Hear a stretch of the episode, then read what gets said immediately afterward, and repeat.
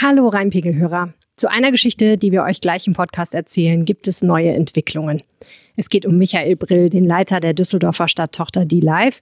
Und wir berichten im Podcast, dass er einen Beratervertrag mit dem Musikmanager Marek Lieberberg hatte. Warum das ein Problem gewesen sein könnte, dazu erfahrt ihr gleich mehr. Die neue Entwicklung ist jetzt, dass Michael Brill einen neuen Vertrag, den er mit Marek Lieberberg geschlossen hat, nicht weiter von der Stadt genehmigen lassen will. Dieser Vertrag lag noch bei der Stadt und wartete auf Genehmigung. Das berichten wir gleich auch im Podcast. Und Brill hat ihn jetzt zurückgezogen, was darauf hindeutet, dass er eben nicht mehr für Marek Lieberberg als Berater tätig sein wird. Wir wollten euch diese Geschichte aber trotzdem nicht vorenthalten. Bitte behaltet das also einfach im Hinterkopf, wenn ihr gleich davon hört. Vielen Dank. Ich finde es ja total nett, dass die Kollegen von Antenne mir dieses Gerät hier geborgt haben, auf dem wir diesen Podcast aufzeichnen. Aber ich habe keine Ahnung, wie es klingt, weil man nicht gleichzeitig zuhören und aufnehmen kann. Das ist sehr, sehr merkwürdig für mich. Ja, das wird spannend zu hören, wenn wir mit unseren Hörern zusammen hören, wie komisch wir uns anhören. Vielleicht bist du ganz weit weg oder es wird gar nicht aufgezeichnet. Du könntest jetzt irgendwas sagen und wir gucken dann hinterher, ob es aufgezeichnet wird. Arne, sag mal, sag mal ein Geheimnis. Ich kann es nicht ändern, wie es aufgezeichnet wird. Deswegen ist es mir jetzt einfach egal. Ich rede wie immer. okay. Äh, und zwar worüber? Ja, ich glaube, wir kommen eine Woche vor der Wahl, oder das sage ich jede Woche, wir kommen an der Wahl nicht vorbei. Jetzt kommen wir an der Wahl aber wirklich nicht mehr vorbei. Es ist noch eine Woche, es gibt eine Umfrage ähm, von Infratest DIMAP, die alle elektrisiert oder auch vielleicht schon ein bisschen frustriert, je nachdem, was so rausgekommen ist für die eigene Partei, über die wir dringend mal ein bisschen sprechen müssen. Und es gibt News vom Chaoshaufen Düsseldorfer AfD, würde ich sagen. So ist es. Außerdem sprechen wir über Michael Brill, einen Namen, der schon öfter mal im Podcast gefallen ist, denn er ist der Chef von Die Live, der Veranstaltungstochter der Stadt, die ja neulich dieses große Konzert in Düsseldorf äh, gerne gehabt hätte ähm, 13.000 Leuten in der Arena, veranstaltet wiederum von einem Mann namens Marek Lieberberg, der eine Firma hat, die heißt Live Nation. Und ich komme jetzt zum entscheidenden Punkt. Zwischen den beiden gibt es eine Geschäftsbeziehung, die ein bisschen über das hinausgeht, dass der eine die Halle vom anderen mietet. Marek Lieberberg hat nämlich äh, Herrn Brill als Berater beauftragt. Und was da dahinter steckt und ob das alles so koscher ist, ja. darüber sprechen wir gleich. Und wir sprechen über eine weitere, wirklich sehr spannende Geschichte, finde ich, nämlich die Pläne für ein spektakuläres Hochhaus äh, eines Star-Architekten in der Gegend neben dem Köbogen 2, wo sich die spektakulären Star-Architektenentwürfe ja ziemlich häufen. Aber wirklich sensationelles Ding. Wir haben da exklusiv die Bilder gezeigt und äh, unser Kollege Uwe Jens Runau, der sich mit Stadtplanung hervorragend auskennt, erklärt uns mal, was da geplant ist. Mein Name ist Helene Pawlitzki und ich bin in der Düsseldorfer Lokalredaktion mit Arne Lieb. Ihr hört Folge Nummer 121 dieses Podcasts und der Rhein steht bei 2,40 Meter. Rheinpegel. Der Düsseldorf-Podcast der Rheinischen Post. Kannst du ein Stück näher kommen oder ist das zu gefährlich? So, so ist gut. Ich hätte eigentlich gerne zur Einleitung noch gesagt, dass ja äh, regelmäßige Hörer unseres Podcasts äh, Herrn Brill auch kennen, weil er der Mann war, der Ed Sheeran fast nach Düsseldorf geholt hätte. Da das hat diesen Podcast ja über, weiß ich nicht, zwei Dutzend Episoden ungefähr begleitet, dieses Thema gefühlt. Aber im ersten Jahr, da sind natürlich nicht so viele Leute gewesen, wie es jetzt sind. Jetzt sind es ja Tausende, die uns jede Woche hören. Und da habe ich auch die sensationelle Prognose aufgestellt, die Politik wird sich schon einkriegen, dieses Konzert wird auf jeden Fall stattfinden. Hast du echt? Ja. Hast du mal nachgehört? Da habe ich 99 Prozent findet das statt habe ich gesagt. In einer Folge, die leider online nicht mehr abrufbar ist. Und da sind wir mit. Ist sie online nicht mehr abrufbar? Ja, mein Scherz. Achso. du wünschst sie wäre. Ich habe sie nicht löschen. Da sind wir aber mitten beim Thema Prognosen. Das ist doch super. Ist mein, ähm, Spezialge mein Spezialgebiet. Absolut. Und äh, das Interessante ist ja bei dieser Wahl. Also, ich würde mal sagen, so die meisten hatten es irgendwie ein bisschen im Urin, dass wahrscheinlich eine Stichwahl in der, in der OB-Wahl jetzt am 13. September kommen wird, weil die Kandidaten auch alle so stark sind, dass man das Gefühl hatte, so, dass jetzt wirklich einer krass über 50 Prozent sofort im ersten Anlauf kommt, eher unwahrscheinlich. Deswegen haben mich sehr viele Leute gefragt, was ich glaube, wenn die Stichwahl kommt. Und ich habe gesagt, ich habe keine Ahnung. Ich tippe mal, der Amtsinhaber wird es wahrscheinlich in die Stichwahl schaffen, SPD-Oberbürgermeister Thomas Geisel. Und ähm, meine Prognose war dann immer, es könnte Maria-Agnes Strack-Zimmermann von der FDP sein, weil die gut vernetzt ist. Es könnte Stefan Keller sein von der CDU, weil er einfach, äh, ja, irgendwie den, den auch Düsseldorf kannte und so weiter und so fort. Es könnte aber auch der grüne Kandidat Stefan Engsfeld sein, weil der ein grüner Kandidat ist und weil die Lichter im Moment alle auf grün stehen. Und jetzt haben wir aber wenigstens ein bisschen Anhaltspunkt, denn es gibt eine Umfrage, die dazu Erkenntnisse liefert. Genau, also man muss immer dazu sagen, bei aller Vorsicht, die Umfrage bezieht sich auf einen Umfragezeitraum bis Ende August ungefähr und ist über einen Zeitraum von mehreren Wochen gemacht worden, ist vom Infratest DIMAP, so einem ne, der bekannten Institute, Auftraggeber ist unter anderem der WDR Und die haben mehrere Sachen gefragt. Einmal haben sie nach Parteien gefragt. Es wird ja auch der Stadtrat gewählt. Das ist ja eigentlich die traditionell wichtigste normalerweise Wahl, obwohl diesmal die Oberbürgermeisterkandidaten so wahnsinnig im Fokus stehen. Ähm, und im Stadtrat ähm, zeigt sich das Bild, die CDU ähm, kann demnach damit rechnen, wieder stärkste Kraft zu werden, steht bei 33 Prozent in der Umfrage. 2014 hatten die 36,7 Prozent, wäre also ein leichter Verlust, wobei diese Umfrage ist repräsentativ und hat eine gewisse Streuung. Das heißt, das liegt ja fast noch in der Streuung sogar drin. Ähm, große Umwälzung im Stadtrat ist eigentlich, dass die Grünen bei 25 Prozent stehen und damit erstmals stärker würden als die SPD, wenn es so bleibt. Die standen 2014 bei 13,9 Prozent, also ist fast eine Verdoppelung. SPD ähm, steht nur noch bei 20 Prozent, äh, damit fast 10 Prozentpunkte verloren. Die waren 29 Prozent, glaube ich, 2014. Ja, und die FDP, ähm, das wird die FDP ziemlich bitter finden, steht bei 8 Prozent. Die hatten 2014 7 Prozent. Man muss aber sehen, 2014 war ganz kurz nachdem die aus dem äh, Bundestag gefallen sind. Das ist also diese wirklich tiefste Krise der Partei gewesen. Fand ich sehr spannend, dass die FDP es als Partei kaum geschafft hat, sich zu, zu erholen. Das muss man sich jetzt merken für den Rest, den wir jetzt gleich erzählen. Und falls sich irgendjemand fragt, Annelief hat keinen Zettel vor sich liegen. Er hat diese Zahlen alle im Kopf. Ich bin sehr beeindruckt manchmal kann ich, manchmal passt auch noch was in mein Gehirn rein. Inselbegabung. AfD ist äh, etwas stärker als 2014, eigentlich keine Überraschung, aber auch nicht besonders stark. 5% stehen, die waren 3% 2014 und ich finde gegen den Bundestrend doch deutlich, also ist kein Wunder, weil die im Osten so stark sind, aber in Düsseldorf ziemlich äh, randständig und andere Parteien spielen eigentlich keine große Rolle. So, das ist die eine Seite, die Stadtratswahl. Und jetzt ist eben interessant, wir haben ja diesmal ein Rennen mit vier hm, ziemlich starken Kandidaten äh, und wir haben inzwischen eine Situation, wo eben nicht mehr wie früher nur CDU und SPD dieses Rennen außer, unter sich ausmachen, sondern eben auch natürlich die starken Grünen und eben Strack-Zimmermann als sehr populäre und bekannte FDP-Politikerin, die antritt. So, und da gibt sich eben das Bild, wenn es so kommt, wie der WDR jetzt ähm, mit Stand Ende August repräsentativ erfragt hat lassen, dann hätten wir doch ein klassisches Duell, nämlich CDU gegen SPD. Also auf der einen Seite äh, Thomas Geisel als Amtsinhaber steht bei 31 Prozent und dann gleich auf Stefan Keller als CDU-Herausforderer. Ähm, ja, wenn man sich die beiden erstmal anguckt, ist sehr interessant. Keller steht ziemlich genau beim ähm, CDU-Ergebnis. Ne? Er bei 31, CDU bei 33. Das ist eigentlich in statistischer Streuung. Man kann eigentlich fast sagen, so der holt die eigenen Leute ab. Ne? Geisel steht 11 Prozentpunkte über dem SPD-Ergebnis. Eigentlich keine Überraschung, er ist ja auch Amtsinhaber. Also für einen Amtsinhaber ist das jetzt ja kein ähm, super gravierend gutes Ergebnis. Der ähm, Dirk Elbers hat 2014 äh, noch 46 Prozent im ersten äh, Wahlgang erreicht und ist hinterher in der Stichwahl abgewählt worden, muss man sagen. Also 31 Prozent ist jetzt nicht überwältigend. Ne? Ähm, man kann vermuten, dass ziemlich viele Grüne ähm, zu ihm übergewechselt sind. Denn der grüne Kandidat Stefan Engsfeld, der ist eigentlich für mich der große Verlierer unter den Vieren in dieser Umfrage. Der steht massiv unter dem grünen Ergebnis. Also der steht bei 14 Prozent in der WDR-Umfrage, Grünen zur Erinnerung bei 25 Prozent. Also es deutet äh, darauf hin, dass doch auch viele aus dem grünen Lager doch ich nehme an, dann Geisel gewählt haben. Das wissen wir nicht, aber wenn man so grüne Inhalte ähm, zugrunde legt, dann würde ich sagen, ist Geisel da vor allem beim Thema Mobilität sicherlich am nächsten dran von den anderen. Ähm, Thema ne, Verkehrswende, Radförderung etc. Ich glaube, der hamstert ganz schön bei den Grünen. Also mit anderen Worten, Leute geben ihr Stadtratsstimme den Grünen, aber ihre Oberbürgermeisterstimme dann eher Herrn Geisel. Exakt, das wäre so ein Stimmensplitting. Ne? Und ähm, zweite ganz klare Gewinnerin ist eben Strack Zimmermann, die steht bei ähm, 17 Prozent.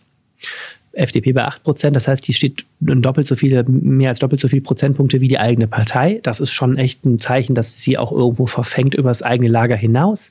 Ähm, spannend natürlich wo, das wissen wir nicht genau. Und sie hat natürlich sogar noch rechnerisch vielleicht sogar Potenzial da hm, aufzuschließen, wobei das, ich, ich glaube es jetzt ehrlich gesagt nicht, aber das wäre schon, wenn es so bleiben würde, sicherlich ähm, ein Achtungserfolg. Ich glaube, Frank Zimmermann kann tun, was sie will. Das, sie hat das Riesenproblem, glaube ich, dass die, der FDP-Bundestrend so wahnsinnig schlecht ist. Die Partei sieht bundesweit echt schlecht aus. Ne? Lindner kommt irgendwie nicht richtig rüber. Äh, diese ganze Kemmerich-Thüringen-Geschichte ähm, belastet die Partei. Ich denke, wenn die, wenn die FDP, wer weiß, wenn die FDP hier über 10 Prozent stehen würde, was sie in Düsseldorf durchaus vom Potenzial problemlos schaffen könnte in anderen Jahren, wer weiß, wo Strack Zimmermann dann stehen würde. Ich glaube, unter dem Bundestrend wird sie das nicht, nicht aufholen, aber ganz klar, ihr Wahlkampf verfängt auch übers eigene Lager hinaus offensichtlich.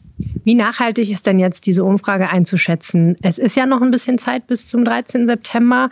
Es ist eine echt extreme Phase des Wahlkampfs. Also jeden Tag viele Veranstaltungen, die Kandidaten sind unterwegs und äh, ja, da kann also da kann ja noch so viel passieren, oder? kann ich mich, würde ich mich überhaupt nicht festlegen. Ähm, andererseits ist es so, wir haben einen extrem hohen Anteil an Briefwählern. Wir sind jetzt schon über 100.000. Äh, letzte Woche haben wir es ja besprochen, da waren wir bei 80.000, glaube ich. Jetzt sind wir schon über 100.000 Briefwahlanträge. Das heißt, es kann schon sein, dass ein gewichtiger Anteil an Stimmen schon längst abgegeben ist. Ähm, andererseits, klar, es ist eine gewisse Dynamik drin und es ist natürlich immer, es kann immer diese, in der Politik wird immer gerne gesagt, diese Reaktorunfälle geben, also Fukushima oder sowas, ähm, ne, so was eine Wahl äh, auf den Kopf stellen könnte, ist jetzt die Frage, wo ein lokales Fukushima liegen würde. Aber natürlich ähm, abgerechnet wird sozusagen am 13. September um 18 Uhr.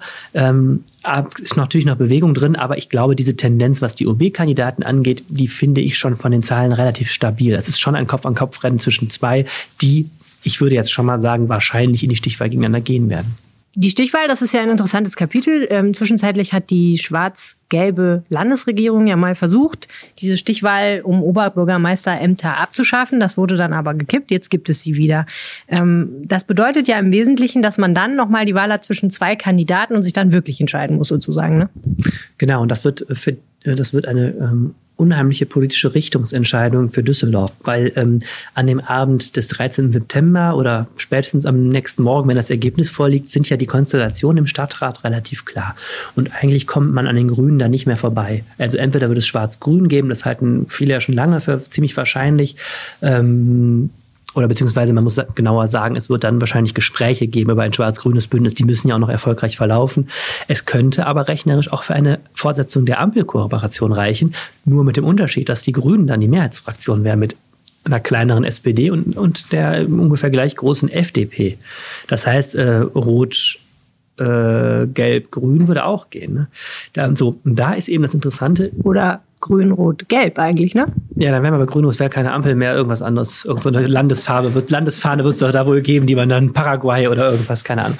Und ähm, das Interessante ist, man wird mit diesen Gesprächen warten auf die ähm, Oberbürgermeisterwahl, weil die ist ja eigentlich abgekoppelt von der Stadtratswahl. Das heißt, theoretisch wäre auch denkbar beispielsweise, dass Geisel gewinnt, aber mit Schwarz-Grün regiert. Dann haben wir einen SPD-Oberbürgermeister mit zwei anderen.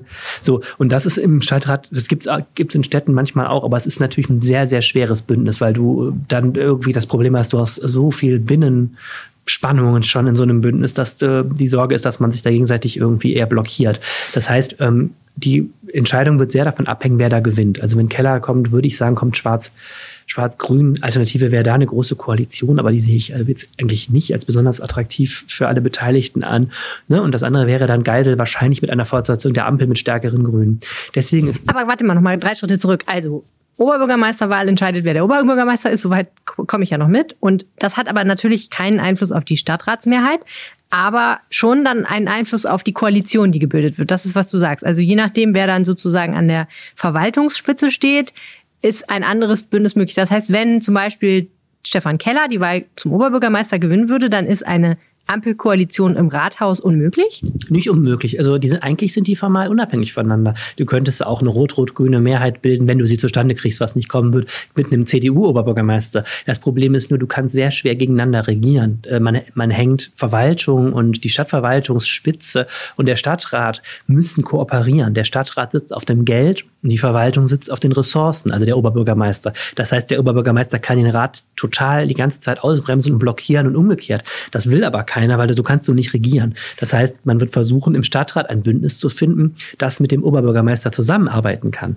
So, und deswegen wird die Kooperationsverhandlung da oder Koalitionsverhandlung davon abhängen, wer Oberbürgermeister ist. Also wenn wir einen CDU-Oberbürgermeister haben, dann wird auch mit der CDU im Stadtrat ein Bündnis gesucht. Erstmal. Es ist alles nicht in Stein gemeißelt. Wenn das alles nicht zustande kommt, sind auch die dollsten äh, Möglichkeiten formal möglich. Aber das wird so sein, dass die ähm, Stichwahl eben die Richtungswahl ist erstmal. Steht denn irgendwo geschrieben, dass es so eine Kooperation überhaupt geben muss? Also, weil theoretisch könnte der, könnten die Stadtratsfraktionen ja auch sagen, wir machen das so ein bisschen so, wie es gerade passt und suchen uns die Mehrheiten. Das ist unkomfortabel, aber das würde ja gehen, oder? Klar, es ist ähm, klar, es ist wie in jedem Parlament. Du kannst theoretisch eine Minderheitenregierung machen, du kannst dir für jede und dann für jede Abstimmung eine Mehrheit suchen. Das ist aber auch ein wahnsinnig zähes Geschäft und es gibt eigentlich keinen Grund. Wir haben hier in Düsseldorf ja keine Zersplitterung der Parteienlandschaft, wie wir sie jetzt im Osten haben, wo du in Thüringen hast ja das Problem gehabt, dass irgendwo keine äh, vernünftige Mehrheit zustande kommt. Schwarz und Grün hätten, wenn es äh, bei den Ergebnissen dieser WDR-Umfrage bliebe, zusammen nur 33 Prozent CDU, 25 Prozent Grüne bis 58, bei 58 Prozent plus die Stimme des Oberbürgermeisters, der hat ja auch noch eine eigene Stimme, da hast du eine sehr komfortable Stadtratsmehrheit. Warum sollten die da Minderheiten regieren? Ne, und umgekehrt, die Ampel hätte auch ähm, eine komfortable, also zumindest eine, eine, eine, eine hätte, irgendeine Mehrheit. Hätte zumindest eine Mehrheit, sagen wir mal. Die wäre sogar vielleicht sogar etwas stärker als jetzt. Die haben jetzt nur eine Stimme Vorsprung und das geht ja mehr oder weniger gut die letzten Jahre. Es gibt keinen Grund für eine Minderheitenregierung, wenn man nicht muss. Das ist parlamentarisch nervig. Ähm, ich, ich glaube, wovon ich nur einen Knoten im Kopf kriege, ist, dass es im Bundestag ja so ist, letztendlich die Koalition, die es dann wird, die stellt ja dann letztendlich auch die Regierung, den Bundeskanzler, die mhm. Bundeskanzlerin und so. Und das ist ja hier nicht so. Deswegen genau. kriege ich so ein bisschen Knoten. Genau, das muss man den Leuten immer erklären. Diese, die Bundeskanzlerin wird vom Bundestag gewählt. Der Oberbürgermeister wird direkt von der Bevölkerung gewählt. Deswegen ist es so, dass diese äh, Oberbürgermeisterwahl, das ist man kann sagen, dass damit ist der Oberbürgermeister demokratisch legitimierter. Das ist der Grund auch für diese Stichwahl. Ähm, aber das ist eben so, der ist dem Stadtrat nicht so wirklich ähm, verpflichtet. Das führt auch dazu, zum Beispiel bei Thomas Geisel, dass dessen Verhältnis zum Stadtrat auch nicht ganz leicht ist. Er ist, Geisel sieht sich auch nicht als Diener des Stadtrats, was er auch Kraft seines Amtes nicht ist, sondern das ist eben auch ein, manchmal ein spannungsreiches Verhältnis OB zu, ähm, zu Stadtrat. Das ist anders als im Bundestag. Eine Sache muss ich aber jetzt noch sagen, weil die politisch wichtig ist. Ähm, was passiert denn jetzt am 13. September? Wir sortieren im Grunde von den 15 Kandidaten, die ähm, insgesamt antreten, 13 aus und zwei bleiben über. So, jetzt ist zwei Wochen später wieder eine Wahl und die spannende Frage ist ja, bei zwei Kandidaten, die laut WDR-Umfrage gerade gleich aufliegen, wie verteilen sich die Stimmen der anderen? Daran wird es abhängen. Und das Zweite ist, weiß, wie ist die Dynamik in den zwei Wochen. Das zum Beispiel könnte ein Vorteil für Keller sein. Ein, ähm, ein Amtsinhaber, der in eine Stichwahl muss, ist erstmal gefühlt ein gewisser Nachteil. Der Thomas Geisel hat 2014 im ersten Wahlgang gegen, gegen, äh, gegen Dirk Elbers, den damaligen CDU-Oberbürgermeister, ungefähr 60, 40 zurückgelegen. Äh, nee, Quatsch. Äh, 46, 37 zurückgelegen und hat damit 60, 40 gewonnen, äh, zwei Wochen später. Und das lag eben auch daran, Geisel hat dann eine tolle Kampagne gefahren zur Stichwahl hin, hat nochmal so Plakate aufgehängt, wie er das Rad schlägt und macht so jetzt Dynamik und Neues ins Rathaus und hatte so dieses Momentum, dass er den Amtsinhaber in die Stichwahl gezwungen hat. Das muss nicht so wieder so kommen, aber ähm, es gibt eine gewisse Dynamik zu dieser Stichwahl hin. Und sehr, sehr spannend wird sein, wo wir doch so starke Gegenkandidaten haben. Was sagen die denn, wen man wählen soll?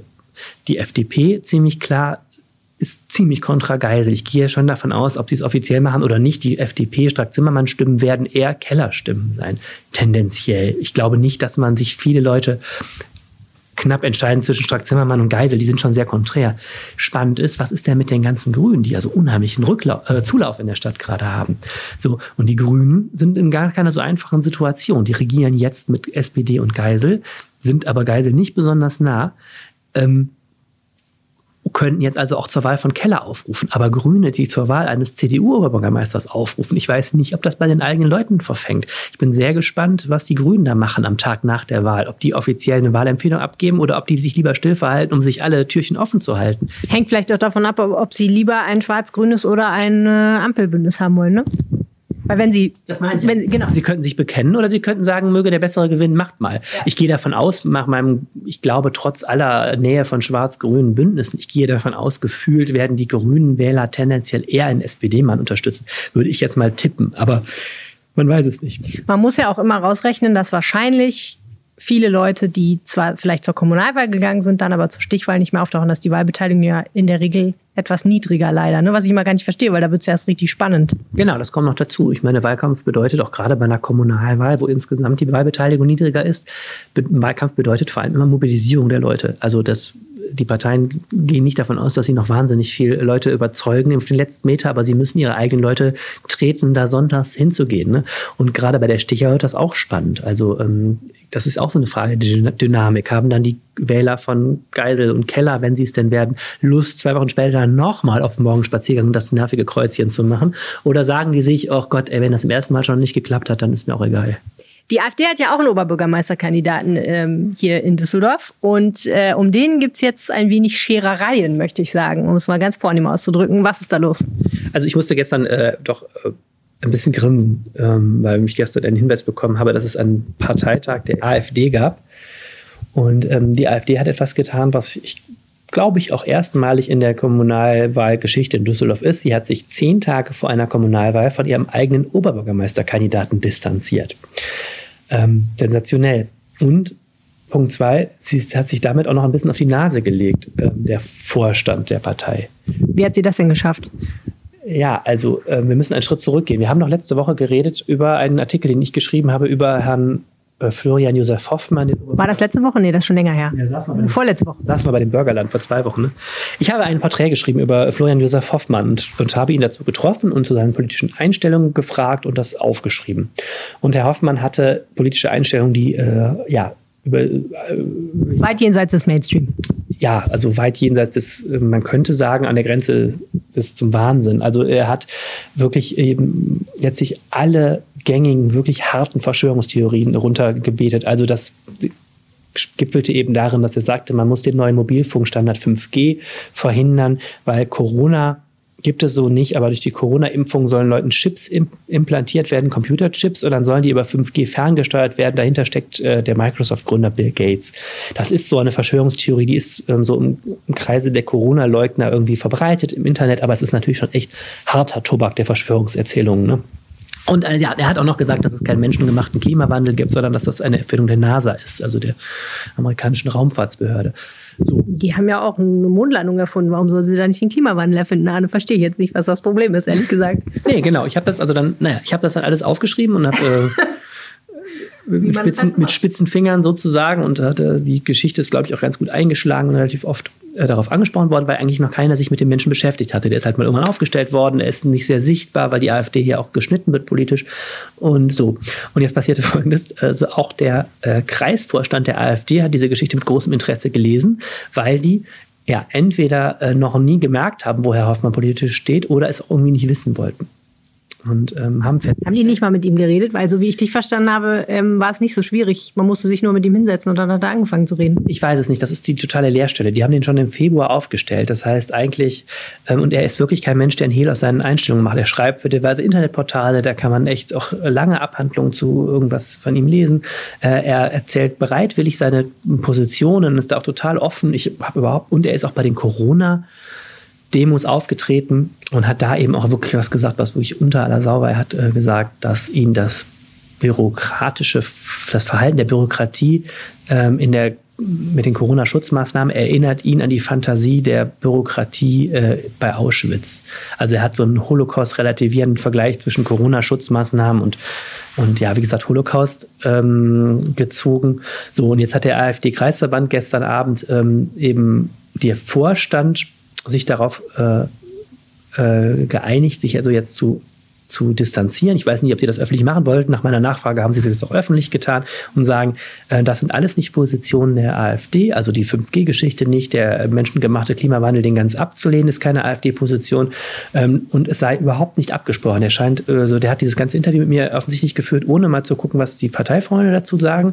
Er hat das auch alles autorisiert. Er bestreitet auch nicht, was er gesagt hat. Ne? Und ähm, naja, so und dann haben die dem, haben die eben ganz deutlich gesagt, das sind nicht unsere Positionen und distanzieren sich eben auch von diesem Holocaust-Vergleich, den ich gerade gerade gesagt habe, und sagen, das ist alles nicht AfD-Position. So gescheitert sind sie bei dem Versuch, ihn auch noch aus dem Vorstand rauszukriegen, weil er ist nämlich Beisitzer im Vorstand. Also mit anderen Worten, er war dabei, als das passierte? ich weiß nicht, wer gestern Abend anwesend war, aber ähm, er wusste, dass das ist. Ich habe ihn die Woche auch nochmal angerufen. Er redet jetzt auch nicht mehr mit der Presse, weil er nicht mehr darf.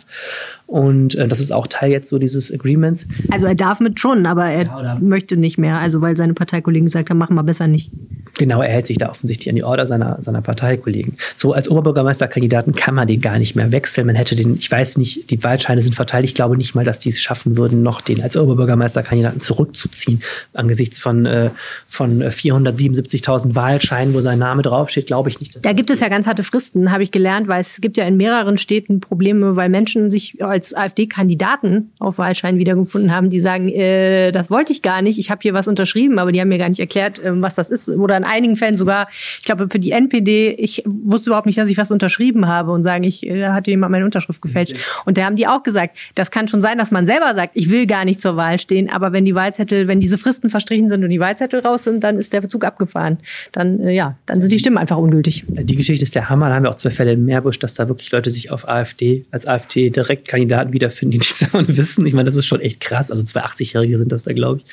Ähm, nee, genau. Er ist weiter Oberbürgermeisterkandidat. Er wird, das ist, das ist ja auch politisch erstmal total irrelevant. Die AfD hat da überhaupt keine Schnitte, ne, da in die Stichwahl zu kommen, haben wir eben drüber geredet. Ähm, aber er ist Beisitzer im Vorstand und gestern ist es dem Kreisvorstand nicht gelungen, ihn als Beisitzer abzuwählen. Die haben einen Antrag gestellt, der innere Vorstand, und haben es gestern bei der Mitgliederversammlung nicht geschafft, das durchzukriegen. Ähm, nachdem, ich war nicht dabei, nachdem, was, die tagen ja nicht öffentlich, ne? nach dem, was ich so gehört habe, war das nicht, ähm, weil der Rest der Leute die äh, Positionen von Herrn Hoffmann so toll fand, sondern weil dieser Kreisverband in sich total zerstritten ist. Die haben gerade ja den Kreisvorstand gewechselt, äh, haben wir auch schon mal im Podcast drüber geredet und offensichtlich will da, wollen da einige nicht so, wie der neue Vorstand will und wollten offensichtlich dem einen auswischen oder fanden das vielleicht im Stillen auch einfach ganz cool. Was vielleicht ist Herr Hoffmann auch so beliebt. Oder Herr Hoffmann ist so beliebt, ich weiß es nicht. Es ist jedenfalls schon wirklich totales Chaos vor einer, kurz vor einer Wahl. Also die AfD legt sich da echt äh, ziemlich selbst lahm. Das geht übrigens bis dahin, dass Herr Hoffmann auch ein Plakat hatte, wo er ein T-Shirt anhatte, wo drauf steht, gibt Gates keine Chance. Ist ja so ein Slogan der Verschwörungserzähler dieser Gates-Verschwörungstheorie und die darf er auch nicht aufhängen, wohl auf Geheiß des AfD-Landesverbands. Also äh, totales Durcheinander und es bleibt natürlich die Frage, ähm, wieso stellt die AfD so jemanden auf und wundert sich dann darüber? Normalerweise wird ja gerade ein Oberbürgermeisterkandidat, der ja so ein Gesicht der Partei geben soll, auf Herz und Nieren geprüft. Also normalerweise, und Ne, ich meine jetzt nicht mal, dass du mit dem drei Tage Assessment Center machst, aber dass man ihn mal zu den zehn wichtigsten politischen Themen mal ungefähr fragt, wo der steht und natürlich auch sich jemand sucht, der nicht als freier Radikaler durch die Stadt ähm, äh, geht, sondern dass natürlich auch seine öffentlichen Äußerungen irgendwo abstimmt. Das ist ja, ne, das kennst du ja auch von unseren Kandidaten-Interviews, die wir gemacht haben mit den aussichtsreichen Parteien in Düsseldorf du wirst von denen nichts hören, was total gegen die Parteilinie ist, weil die sind ja nicht doof. Also das, das ist ja, die sind ja nicht als Privatperson im Einsatz, sondern in einer ähm, politischen Funktion. Und das, das Schlimmste, was du tun kannst, ist ja als Spitzenkandidat deinen eigenen ähm, deine eigene Partei dazu zu hintergehen. In Stadtrat übrigens ist Herr Hoffmann auch als Spitzenkandidat gewählt worden im Februar. Da ist er aber im Mai bei einer Neuwahl. Also er ist gewählt worden zum Spitzenkandidaten auf der Liste für den Stadtrat. Er ja. ist noch nicht in Stadtrat gewählt worden. Nein, er war von Februar bis Mai war er auch Spitzenkandidat für den Stadtrat. Dann musste diese, oder Juni war es, musste diese Wahl wegen der internen Differenzen, die die hatten, wiederholt werden. Und da ist er, er sagt freiwillig, ähm, ich höre von anderen nicht freiwillig, nicht mehr auf einen aussichtsreichen Platz gewählt worden, sondern steht jetzt irgendwo hin hinten, wo, wo er keine Chance hat, reinzukommen. Also die haben ihn sogar als äh, Stadtratsspitzenkandidat zeitweise aufgestellt. Und das durchaus stellt sich schon die Frage, was da eigentlich los ist.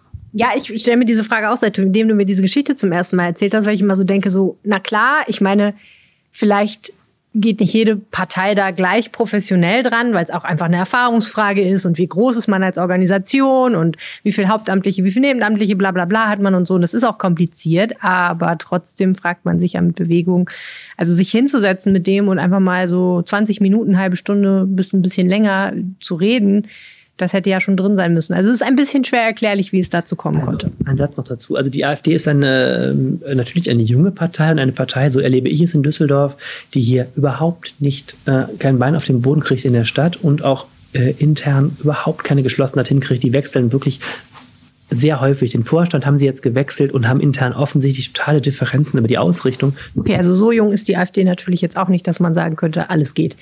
Äh, Gut, also unterm Strich, sie macht es ihrem politischen Gegner eher leicht.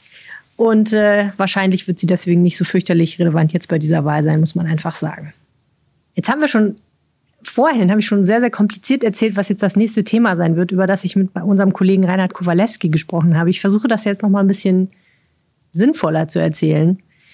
Also, das Konzert in der Arena, was stattfinden sollte, 13.000 Zuschauer. Das findet ja jetzt erstmal nicht statt, weil die Landesregierung gesagt hat, hm, in Corona-Zeiten nicht so eine bombastisch gute Idee. Und das Veranstalter, der Veranstalter Marek Lieberberg hat gesagt, okay, dann verschieben wir das jetzt erstmal auf unbestimmte Zeit. Wir wollen es immer noch machen. Ne? Das Ganze ist ja gedacht als Versuch, wieder irgendwie eine Live-Veranstaltung zu etablieren. Und ja, dann äh, müssen wir es eben machen, wenn es irgendwie wieder geht. Aber die Bundeskanzlerin hat ja auch gesagt, bis zum Ende des Jahres keine Großveranstaltung. Genau, und dass Düsseldorf äh, das Ganze versucht hat und keine andere Stadt, haben wir bis jetzt eigentlich immer darauf ähm, zurückgeführt, dass wir hier einen wirklich sehr, sehr angesehenen Konzertmanager haben, nämlich Michael Brill. Man mit der tollen Vita, am besten Kontakten in die Szene, der viele Stars nach Düsseldorf holt oder ähm, äh, große Pläne schmiedet. Äh, wie gesagt, bei dem Ed Sheeran-Konzert, äh, das war so ein Moment, wo er öffentlich schon mal aufploppte. Ja, und jetzt äh, gibt es eben die äh, ist die Frage im Raum, ob Herr Brill zu dem Herrn Lieberberg, der das Konzert machen wollte, nicht eine etwas zu enge Beziehung hat. Korrekt. Also was klar ist, ist, er hat eine geschäftliche Beziehung. Es gibt Verträge mit Herrn Lieberberg, die liegen unserer Redaktion auch vor, und zwar genau in Gestalt unseres Kollegen Reinhard Kowalewski. Und mit dem habe ich mal versucht herauszufinden, ob das jetzt eigentlich wirklich ein Problem ist oder ob das nur so ein bisschen nach einem Problem aussieht. Reinhard, wer ist Michael Brill? Michael Brill ist Chef der Stadttochter D-Live, die die großen Hallen hier in Düsseldorf managt. Das ist hier Mitsubishi Hall, das ist das Fußballstadion und das ist das andere Stadion, wie heißt das nochmal, ähm, ISS Dome mit rund 14.000 Plätzen. Was heißt managen? Was muss er genau machen? Naja, im Prinzip muss er die Hallen voll kriegen, damit er viel Miete kriegt und damit die Stadt Düsseldorf nicht mehr so viel Verluste macht und damit gleichzeitig Düsseldorf, sagen wir, insgesamt kulturell an Attraktivität gewinnt, weil es ja viele tolle Konzerte gibt. Man muss ja sagen, dass die Lanxess Arena in Köln, da Düsseldorf schon stark den Rang abgelaufen hat, also ist deutlich besser. Und sein Job ist praktisch, dass Düsseldorf da mit Köln ein bisschen nachzieht. Also der Stadt gehören diese Veranstaltungsorte nicht direkt, sondern über eben diese Firma D-Live und Michael Brill ist der Chef von D-Live. Ganz genau. Okay. Und jetzt gab es ja neulich mal die Idee, dass ein großes Konzert wieder in Düsseldorf stattfinden soll mit 13.000 Menschen. Und dieses Konzert wollte ein Mann veranstalten namens Marek Lieberberg. Dem gehört eine Firma, die heißt so ähnlich, die heißt Live Nation. Darf genau. man aber nicht verwechseln, ist was ganz anderes. Ja, es geht ja immer um Live-Konzerte, Live-Musik. Also heißt der eine D-Live, Düsseldorf Live, und der andere heißt Live Nation. Das ist an sich sogar ein amerikanischer Name, weil Live Nation ist der größte Veranstaltungskonzern der gesamten Welt. Und der hat eine Tochterfirma in Frankfurt, die wird von Marek Lieberberg geleitet. Marek Lieberberg ist ein äußerst charmanter Mann, organisierte früher die großen Konzerte gegen rechts in Frankfurt. Er organisiert Rock am Ring. Also er ist wirklich berühmt in der Szene.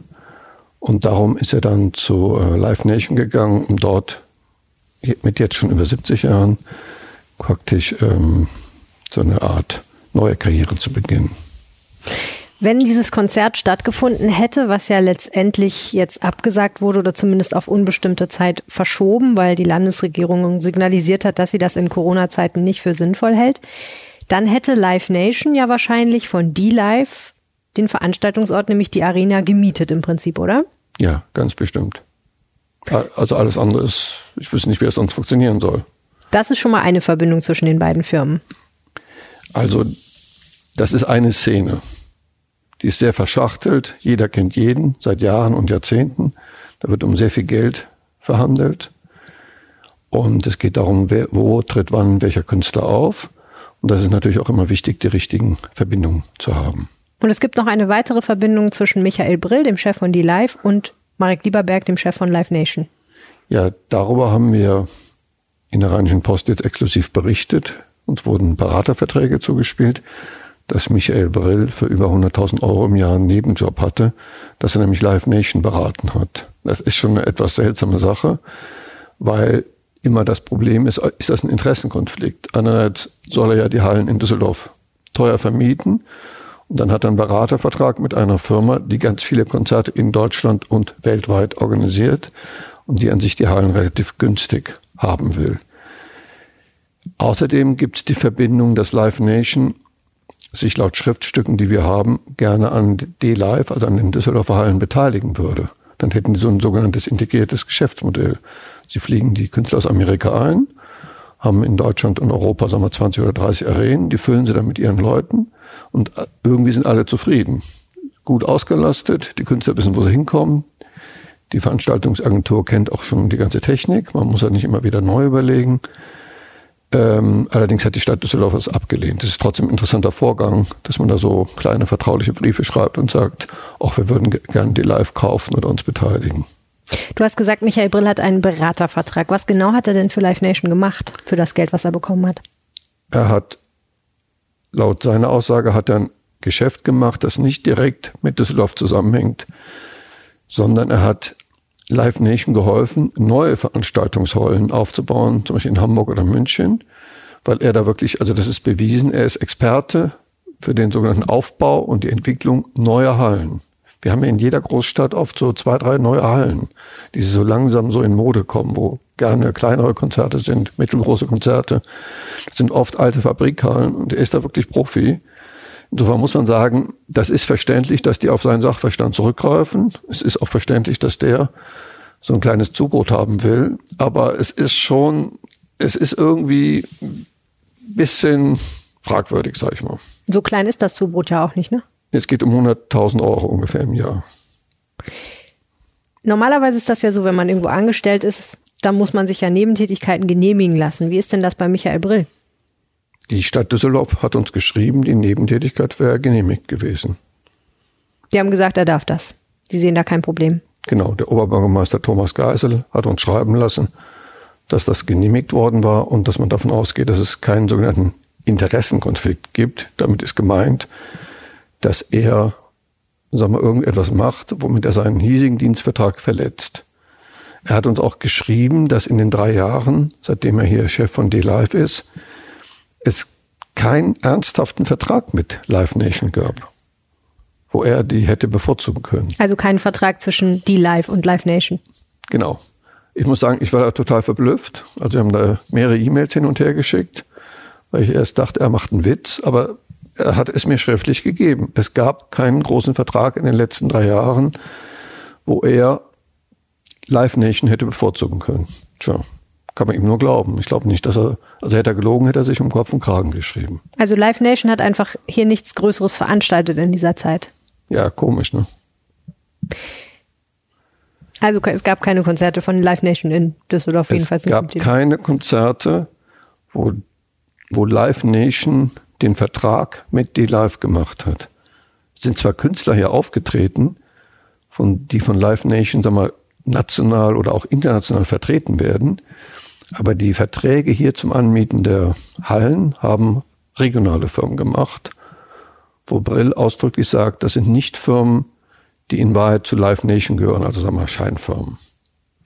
Okay, also um das zusammenzufassen, es gibt da eine Geschäftsbeziehung und von der kann man sagen, dass unter Umständen Interessenskonflikte möglich wären, weil es so einen Zielkonflikt gibt. Auf der einen Seite soll er die Halle teuer vermieten, auf der anderen Seite berät er eine Firma, die die Halle billig anmieten will. Aber es gibt noch keine oder es gibt keine Indizien dafür oder Beweise, dass es tatsächlich zu unlauteren Geschäften gekommen wäre aufgrund dieser Verbindung. Ganz genau. Und es gibt eben den Brief, dass Live Nation sich gerne beteiligen würde an D-Live. Aber da sagt der Düsseldorfer Oberbürgermeister, daran gibt es kein Interesse, das zu verkaufen. Ob das dann irgendwann doch kommt, weiß man nicht. Und wie geht's jetzt weiter?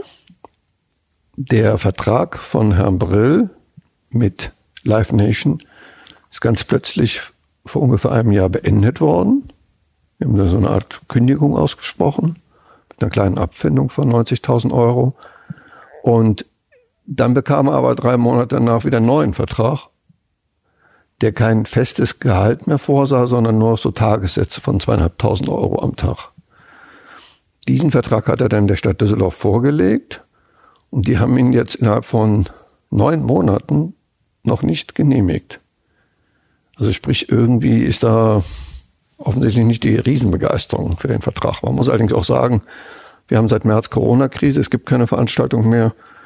Insofern ist der Bedarf vielleicht auch nicht ganz so hoch, das jetzt unbedingt abzuwickeln, obwohl gerade weil es keine Konzerte gibt in Düsseldorf, müsste der an sich jetzt viel Zeit haben, um für Live Nation sagen wir, neue Hallen für die Zeit nach der Krise zu finden. Er selber sagt, es gäbe im Moment keinen Bedarf, es gäbe keine Projekte, aber man muss auch sehen, die ganze Branche ist kurz vor der Pleite. Also ich glaube, Live Nation oder wer auch immer hat im Moment auch nicht so viel Geld, um sagen wir, neue Hallen wie Mitsubishi oder E-Werk in Düsseldorf, das sind ja immer Millionenprojekte, um sowas aufzubauen. Ich glaube, die sind teilweise einfach froh, wenn sie nicht pleite gehen im Moment. Aber man muss ja sagen, dass dieses Konzert, was Marek Lieberberg veranstalten wollte in Düsseldorf, auch die große Begeisterung von Michael Brill gefunden hat. Der hat ja auch gesagt, er fände das eine gute Idee, wenn das in der Arena stattfinden könnte. Also was du sagst ist, im Moment gibt es keinen Vertrag und dementsprechend sehr wahrscheinlich auch keine Tätigkeit von Herrn Brill, die entlohnt worden wäre. Aber trotzdem gibt es da eine, zumindest ein Projekt, wo beide Seiten gesagt haben, das fänden wir super, wenn das stattfinden würde. Ein gemeinsames, kann man sagen. Also es ist ganz klar, dass sie sich sehr gut kennen. Das ist auch wirklich kein Verbrechen. Es ist, ist so in der Welt. Leute kennen sich, arbeiten seit Jahren zusammen. Und dass die dieses große Konzert, das größte Konzert seit Beginn der Corona-Krise in ganz Europa wäre es gewesen, dass sie das durchziehen wollten, zeigt natürlich auch, dass sie sich vertrauen und dass sie zusammenarbeiten. Dankeschön, Reinhard Kowalewski.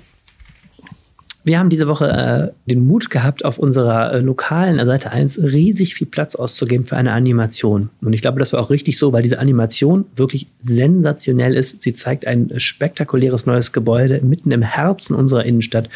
Ähm, mein Kollege Uwe Jens Runau hatte diese Geschichte exklusiv ausgegraben und sie ist äh, wirklich sehr, sehr spannend und hat auch unsere Leser ziemlich elektrisiert. Uwe Jens, kommt es eigentlich auf die Größe an im Leben? Es kommt natürlich auf Größe an, vor allem auf menschliche Größe dass man fünf Grade sein lassen kann und auch sonst. Hättest du mit dieser Antwort gerechnet, Arne? Sag mal, was ist das denn für ein Einstieg hier? Einmal im Leben wollte ich ihn provozieren. Ah ja, aber hat er doch gut gekontert. Hat er total gut gekontert. Ich bin ein bisschen enttäuscht. Gut, ich kann auch anders. ich weiß. Das ist auch nicht das erste Mal im Leben, dass ich versuche, dich zu provozieren. Aber ich gebe nicht auf. Wir sprechen über ein Projekt, da kommt es sehr wohl auf die Größe an, äh, nämlich ein architektonisches Projekt, ein Hochhaus. Richtig, das ist ein Hochhaus, was in der Innenstadt entstehen soll, direkt am Köbogen. Sehr interessant. Äh, wenn du direkt am Köbogen sagst, kannst du nochmal genauer erklären, wo? Ja, die meisten werden dieses, äh, großen, diesen großen Neubau äh, schon gesehen haben, der auf zwei Seiten sehr begrünt ist. Und direkt gegenüber auf der anderen Seite der Shadowstraße soll ein Hochhaus auf der sogenannten Tuchtinsel entstehen. Das ist ein kleiner Häuserblock und wenn man da heute vorbeigeht, sieht man direkt, Mensch, der ist so ein bisschen in die Jahre gekommen, da ist unten das Schuhhaus Böhmer drin und da ist schon ganz lange das Ziel, dass man da vielleicht was Schöneres machen könnte. Wieso heißt das Tuchtinsel? Es gab ein Fotogeschäft damals da, das ist schon 1969 äh, aufgegeben worden, das hieß halt ne, Fototucht und weil das nur dieser kleine Teil war an Häusern, der da stand und da war dieses Fotogeschäft, nannte man das eben Tuchtinsel. Erzähl mal kurz, was da hinkommen soll, ist nicht nur irgendein Gebäude, sondern das ja. wäre schon wieder ein echter äh, super Hingucker. Ja, das äh, läuft dann immer unter dem Begriff äh, Wahrzeichen, ja, ein Landmark, ein etwas ganz bedeutendes, ein großes Ausrufezeichen äh, in der, in der Stadt Silhouette ein Hochhaus, äh, das mehr als 100 Meter hoch werden soll. Damit wäre es größer als die direkt benachbarte Johanneskirche. Die ist 88 Meter hoch. Und der, das Dreischeibenhaus, was eben dann gegenübersteht, hinter diesem Köbogenneubau, das ist 95 Meter hoch. Und äh, jetzt weiß man ja noch nicht genau, wie viel mehr als 100 Meter, aber sagen wir mal 10 Meter mehr oder so, dann ist das schon ein Unterschied. Natürlich, es ist aber ein ganz anderes Hochhaus. Es ist ein sehr schöner ästhetischer Entwurf von einem sogenannten Weltstar äh, der Architektur. Das ist Santiago Calatrava. Für mich poppten diese Pläne ehrlich gesagt so ein bisschen auf wie Kai aus der Kiste, aber solche Pläne für so ein 100 Meter Hochhaus in der Düsseldorfer Innenstadt, das ist, geht ja nicht einfach so. Also da kommt ja nicht jemand und sagt, ach, ich mach das mal. Wie kam das eigentlich dazu? Man muss sehen, dass äh, sich verschiedene Entwickler in den letzten 20 Jahren die Zähne ausgebissen haben an dieser Tuchtinsel. Ähm, es, war, es gab immer wieder Ideen dafür und auch in dem Köbogen Gestaltungsentwurf, als gesagt wurde, was soll denn da eigentlich mal alles entstehen, wenn wir die Innenstadt neu machen, wenn der Tausendfüßler abgerissen ist, war immer auf diesem Gebiet ein Hochhaus vorgesehen, ungefähr 60 Meter hoch. Aber es kam nie zu irgendeiner Realisierung oder dass da was passierte, weil man eben die Grundstücke nicht zusammenbekam. Die Eigentümer wollten einfach nicht. Das ist einerseits Familie Böhmer mit dem Schuhhandel und auf der anderen Seite sind es die Kloppenburgs von P&C. Da sollte sogar mal eine P&C Firmenzentrale entstehen. Das kam aber auch nicht zustande. Und jetzt hat es ein Entwickler, das ist die Zentrum GmbH, geschafft, die Interessen zusammenzubringen. Und äh, das ist der gleiche Entwickler, der auch Köbogen 2 gemacht hat. Also diese beiden Neubauten, die da entstehen, das große Shoppingcenter und dieses Dreiecksgebäude. Und das ist jetzt ein ganz großes Ding, was auch ein paar hundert Millionen kosten wird. Eben ein, ein Glasturm von diesem Architekten, der eine ganz besondere Form hat. Äh, so ein bisschen wie so ein Segel sieht das aus und ähm, sehr gläsern eben, nichts begrüntes oder so. Und äh, das soll eben das große Ausrufezeichen an dieser Stelle sein. Und äh, es hat viele Diskussionen direkt ausgelöst. Was ich sehr spannend an der Stelle finde, das ist ja eigentlich eine Gegend, wo auf engem Raum sehr, sehr viele architektonische Ausrufezeichen sind. Ne? Wir haben neu diesen Köbogen 1 von Daniel Liebeskind und diesen begrünten Bau von Christoph Ingenhofen, Köbogen 2. Da ist aber auch das Schauspielhaus fast schon äh, versteckt dahinter und daneben ist eben das Dreischeibenhaus, auch so eine Ikone der Architektur. Ähm, wie wird denn jetzt diskutiert, ob dieses Gebäude so gebaut werden darf? Ähm, wir haben in Düsseldorf einen Hochhausbeirat seit einigen Monaten. Äh, da arbeiten vor allem auch externe Experten, aber auch Politiker von uns zusammen, um einen neuen Hochhausrahmenplan zu machen. Also wo sollen in Düsseldorf Hochhäuser entstehen dürfen? Und äh, da gibt's ganz klare Trends im Medienhafen. Ähm, die werden dann immer geclustert, heißt das so schön. Da steht nicht nur ein Pinockel alleine in der Landschaft rum, sondern da werden einfach immer Hochhäuser konzentriert. Am Kennedy-Damm entstehen ein paar, am Börsenbrucher Ei gibt's noch ein paar Hochhäuser. Ähm, und jetzt ist halt die Frage, soll da an eine Stelle, wo du schon, sagen wir mal, ein Hochhaus aus einer bestimmten Zeit hast, Ende der 50er Jahre entstanden, soll da jetzt noch was Zweites überhaupt hin dürfen oder nicht? Und die gleiche Diskussion haben wir auch nur ein paar Meter weiter beim Kaufhof am Wehrhahn. Da will ja der René Benko, dem die Kaufhäuser jetzt gehören, ja sehr gerne auch einen Hochpunkt hinmachen und wie man schon hörte, 180 Meter oder so. Und äh, das kommt auch noch in die Diskussion. Das sind aber dann mehr oder weniger Einzelstandorte. Und da geht jetzt die Frage drum. Ist das städtebaulich verträglich? Kann da an dieser Stelle ein so hohes Gebäude hin? Und die ersten Reaktionen oder sehr, sehr viele Reaktionen sind so auch von Architekten, die nicht beteiligt sind. Also beispielsweise ein Jurek Slapper, der das GAP 15 gebaut hat, ein sehr, sehr schönes Hochhaus. Oder die Hochhäuser auf der Hafenspitze mit dem Hyatt Hotel. Der sagt, das geht da nicht. Wir wollen keine Konkurrenz zu dem Dreischeibenhaus. Das soll eigentlich das alles bestimmen. Der Ingenofen sieht das auch so, der diese Bauten da gemacht hat, jetzt also Köbogen 2. Und die sagen halt, und auch Professor Molestina, der den Wettbewerb gewonnen hat, insgesamt zur Gestaltung des ganzen Areals Köbogen 2, mach mal so bis 50, 60 Meter, dann ist das andere immer noch mal 30 Meter höher, das geht. Und der Investor, und man merkt das so beim Oberbürgermeister Thomas Geidel ist das ähnlich, der sagt so, das war alles 20. Jahrhundert, ich will was bauen fürs 21. Jahrhundert und das darf eben wieder aus dieser Dimension äh, rausgehen. Das ist immer so gewesen, dass man auch mal höher baut und man muss sogar sagen, das Dreischeibenhaus war städtebaulich eigentlich ein viel härterer Schock. Da gab es nur Blockrandbebauung in so einer Höhe vier, fünf Geschosse und die Johanneskirche. Und dann hat man damals einfach mitten rein als Solitär 95 Meter hoch dieses Dreischeibenhaus dahin gepflanzt. Und das ist ja auch was ganz Ungewöhnliches auch mit dem Schauspiel, was damals entstanden ist, einfach auf eine riesengroße Freifläche so einzeln stehende Häuser hinzustellen. Das ist was sehr Ungewöhnliches. Und der Ingenhofen hat ja jetzt probiert, mit seinem Gebäude das anzuschließen an diese Blockrandstruktur der Shadowstraße, um den Platz einzufassen. Das ist städtebaulich, ist das schon ganz gelungen eigentlich, ja. Und wenn du auf der anderen Seite jetzt wieder mit so einem riesen Solitär kommst, machst du optisch natürlich da eine große Konkurrenz auf. Es geht ja schon, äh, in der Gegend ist richtig Goldgräberstimmung, habe ich das Gefühl. Da gibt es ja unglaubliche Beträge, die da auch investiert werden, auch in dieses Köbogen 2. Ne? Da sind ja insgesamt Milliarden investiert worden, die beiden Köbogen-Gebäude zusammen und so. Das heißt aber letztlich, äh, der Investor, auch wenn ihm die Grundstücke gehören darf, nicht wie er will, sondern am Ende äh, liegt das letzte Wort dann letztlich bei dem jetzt nach dem 13. September neu formierten Stadtrat, ne, ob der mitspielt. So ist das. Man muss dafür ganz neues Baurecht schaffen. Und ich finde das eigentlich sehr gut, äh, dass das auch offen in der Stadtgesellschaft diskutiert wird. Du hast ja schon gesagt, dass es sehr unterschiedliche Reaktionen darauf gab. Äh, kannst du noch mal erzählen, was so aus der Bevölkerung kam? Aus der Bevölkerung kommt eigentlich hauptsächlich die Reaktion, ähm, das ist, das, der Entwurf ist schön, sagen auch viele, sagen auch die Architekten, das hätten wir gerne in Düsseldorf. Also man kann sich das im Internet bei RP Online angucken. Äh, ist wirklich ein sehr, sehr schönes Gebäude. Aber es sind große Zweifel und auch Ablehnung ist das die richtige Stelle. Äh, einfach weil es da doch so ein bisschen hineingepresst ist. Die Tuchtinsel ist nicht besonders groß. Die Abstände zu den Seiten wären nicht so groß. Also die Frage ist, wie viel Platz hätten denn die Fußgänger? Wie ist auf der anderen Seite, auf der Rückseite die Übergangssituation? Da kommen ja Klosterstraße und Immermannstraße so zusammen, wie so ein Dreieck. Ja, kommst du dann noch gerade rüber wieder zum Martin-Luther-Platz? Also das muss man sich hinterher alles genauer angucken. Und dafür haben wir auch diesen Hochhausbeirat. Und äh, ja, die Bürger sind eher skeptisch. Abschlussfrage vielleicht, äh, wie lange dauert das bis zu Baubeginn? Gibt es irgendwelchen Zeitplan, der schon im Raum ist? Nein. Man muss ja jetzt erstmal die Grundsatzentscheidung treffen. Geht man diesen Weg?